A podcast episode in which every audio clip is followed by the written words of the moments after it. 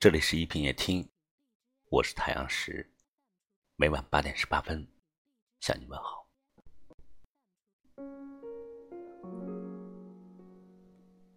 有人说，想要看一个人是否优秀，那么就看他闲下来做什么。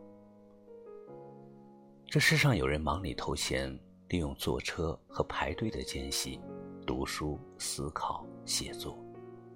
也有人终日无所事事，虚度光阴。闲并不是一个人的福气，相反，废掉一个人最快的方式就是让他闲下来。正如罗曼·罗兰所说：“生活中最沉重的负担不是工作，而是无聊。”闲着闲着，一个人就废了。李尚龙曾经说过：“真正的安稳。”是历经世事后的淡泊，你还没有见过世界，就想隐退山林，到头来只会是井底之蛙。人生如逆水行舟，不进则退。优胜劣汰的世界里，你必须不断的提升自己的价值。被窝里的温度远不如未来的收获温暖。书本里的故事，总有你学到的人生。贪图安逸，只会让生命生锈。常有人感叹中年危机来得猝不及防，但其实，在他到来之前，你有无数次让他绕开你的机会。但也许正是因为你选择了安逸，才给了他可乘之机。人活到极致，就是不愿意闲下来。沈从文曾经说。我一生最怕是闲，一闲就把生命的意义完全失去了。他的学生汪曾祺曾在文章中这样描述沈从文：冬天屋里生不起火，用被子围起来，还是不停的写。到了晚年，他也不愿闲下来，参考大量的资料，整理完成了中国古代服饰研究。别人享乐的时候，他在写；有人质疑、抨击他的时候，他还在写。让忙碌成为生活的常态，是实现人生价值的必经之路。人生有许多美好，无非是长期坚持的结果，而那些厉害的人，无一例外都过着自律的生活。闲不住。从来都不是人们所说的毛病和坏事，而是上天给的嘉奖。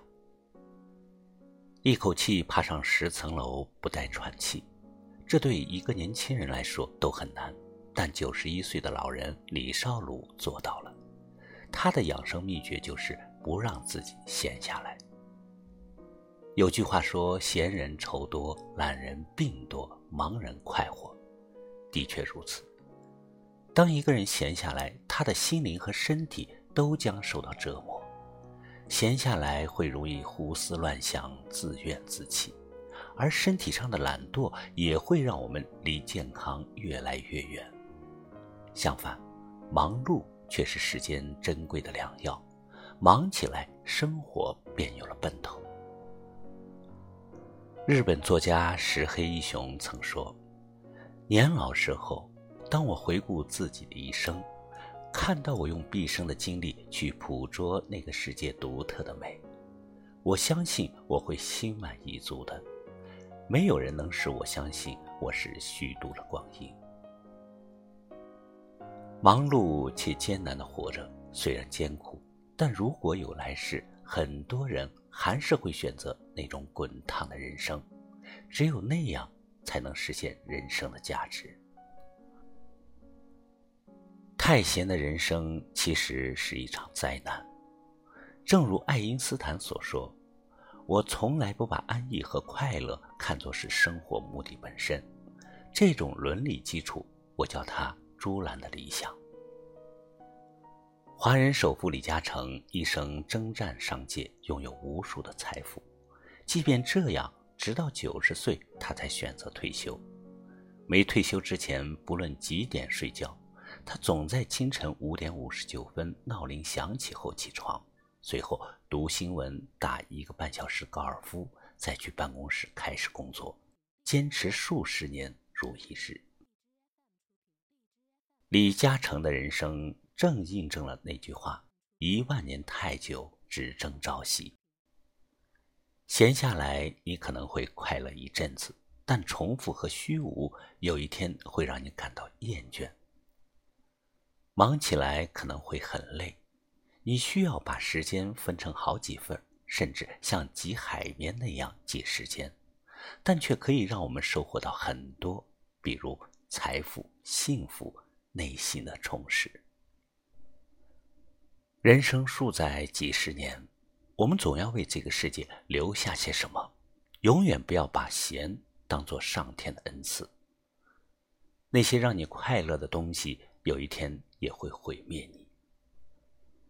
当你开始懂得珍惜时间，利用好时间，合理安排自己的生活，就是在延长生命的长度，拓宽人生的厚度，提升人生的高度。所谓不负此生。就是不曾辜负生命中的每个阶段。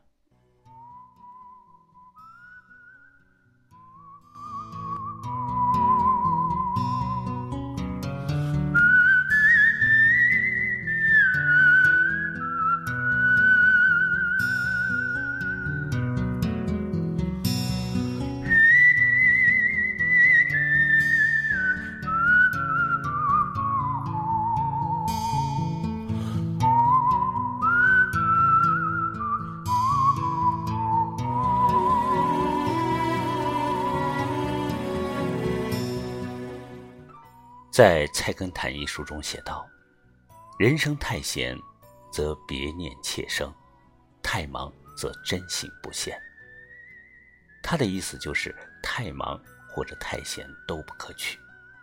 忙中有闲，闲中有忙，有事做，有人爱，有所期待，才是人生最圆满的状态。感谢你收听今晚的一品夜听。喜欢就把它分享出去吧。你也可以在微信公众号里搜索“一品夜听”，或者识别节目下方二维码关注我们。我是太阳石，明晚我在这里等你。